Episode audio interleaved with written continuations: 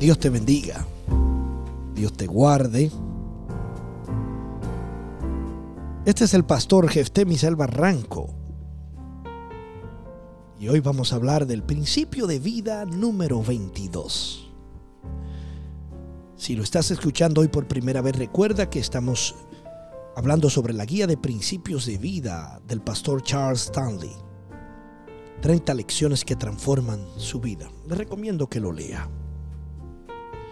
Y no tan solo que lo lea, sino haga los ejercicios y llene las preguntas que hay que hacer. Empezamos. Andar en el Espíritu es obedecer las indicaciones iniciales del Espíritu. El libro de Hechos capítulo 10, versículo 19 habla sobre estas cosas. Pregunta de la vida. ¿Alguna vez se ha sentido molesto en su caminar con Dios? Se pregunta si va por buen camino o si debería estar experimentando otras posibilidades. ¿Le gustaría que la dirección de Dios fuera más clara que usted? Entonces puede ser que ha estado tratando de vivir la vida cristiana por sus propias fuerzas y sabiduría en el lugar de someterse bajo la dirección del Espíritu Santo de Dios. El principio de vida 22 enseña que andar en el Espíritu es obedecer las indicaciones iniciales del Espíritu. Si usted lo hace, estará equipado, capacitado y fortalecido debidamente por el Espíritu Santo y contará con su orientación e indicaciones perfectas. Él puede dirigirle de manera inesperada y a medida que usted obedezca, verá que Él siempre le conduce por la senda de mayor bendición y efectividad.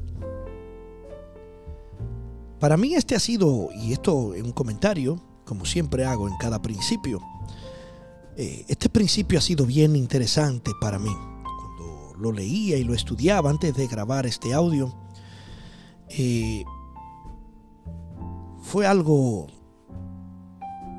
como que me voló la cabeza, me, me voló el cerebro, por un decir lenguaje populacho.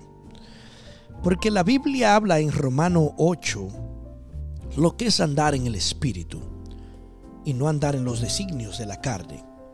Cuando usted tenga un tiempecito, léalo. Pero cuando usted estudia esa palabra, lo que es andar en, los designios de la carne, es totalmente contrario, eh, eh, perdón, en el Espíritu es andar totalmente contrario a los deseos de la carne. Ciertamente, cuando la Biblia habla de lo que es andar en el Espíritu, es obedecer, pensar, caminar, mirar en el Espíritu, hablar las cosas del Espíritu. Y usted no va a tener problema con nada de eso. Muchos de nosotros queremos utilizar el Espíritu en cierto momento de nuestras vidas para soportar ciertas palabras que nosotros decimos y queremos decir porque el Espíritu me dijo, porque yo sentí esto en el Espíritu, pero a veces es un poco que no es cierto, pero me perdonan aquellos que están escuchando el audio. No quiero aludir a nadie con esto. Sino usted debe de tener cuidado, debe de tener eh, precaución. Porque recuerde usted que nuestra mente es muy fuerte, muy capaz y puede producir ciertas cosas, pero también el Espíritu Santo produce en nosotros un sentir, un querer y habla con nosotros.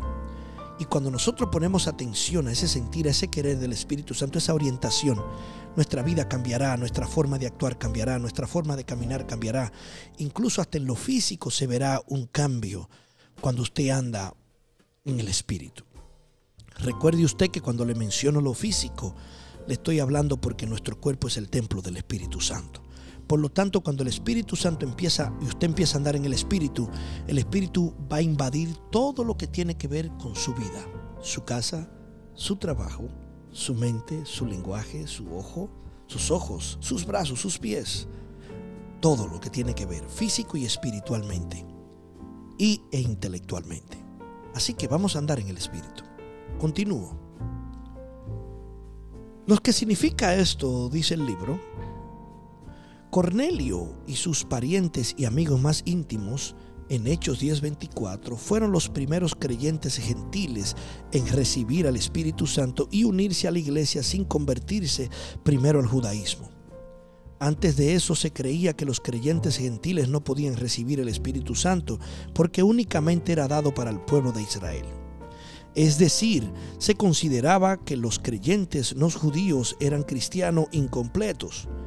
Por supuesto, esto no era el plan de Dios, era una distinción humana basada en el simple hecho de que en el Pentecostés fueron solamente creyentes judíos los que recibieron el Espíritu Santo.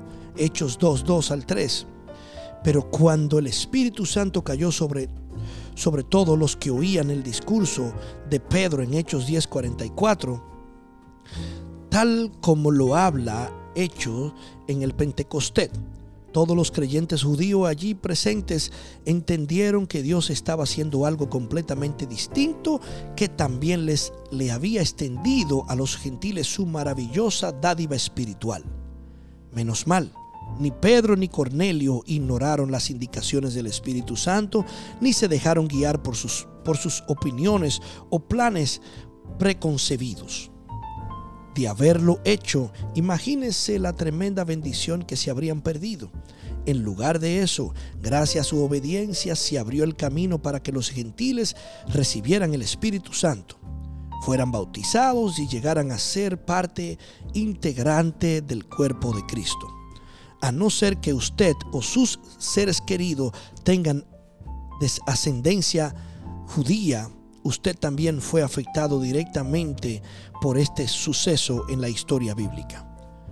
No tiene que cumplir todos los rituales para convertirse en judío a fin de poder aceptar a Cristo como su Salvador y recibir al Espíritu Santo. Todo esto se debe a que dos hombres fueron obedientes a las indicaciones del Espíritu. Muy interesante que Dios permitió que su Espíritu Santo viniera sobre todo el mundo, judío, gentiles, no importar la raza ni de dónde vinieras, sino con simplemente, como dice el libro de los Hechos, creer, convertirte, bautizarte y recibir el bautismo del Espíritu Santo. Y el Espíritu Santo es la promesa que Jesús nos dejó de parte del Padre. Por eso dijo, y vendrá uno igual que yo, que estará con, con vosotros y en vosotros y os guiará a toda verdad y enseñará y va a convencer al mundo del pecado. Eso es el, ese es el, la bendición más grande aparte de la salvación que hemos recibido. A un agente, a un consolador, a un amigo que va a estar con nosotros siempre, que es el Espíritu Santo de Dios. Continúo. Viva el principio. Pregunta. Usted ha estado haciendo caso omiso a las indicaciones del Espíritu Santo porque no está seguro hacia dónde está dirigiéndose. El Espíritu le hace, le hace cuestionado sus creencias. El Espíritu Santo le ha cuestionado su creencia a esta o está impulsándole a caminar de itinerario.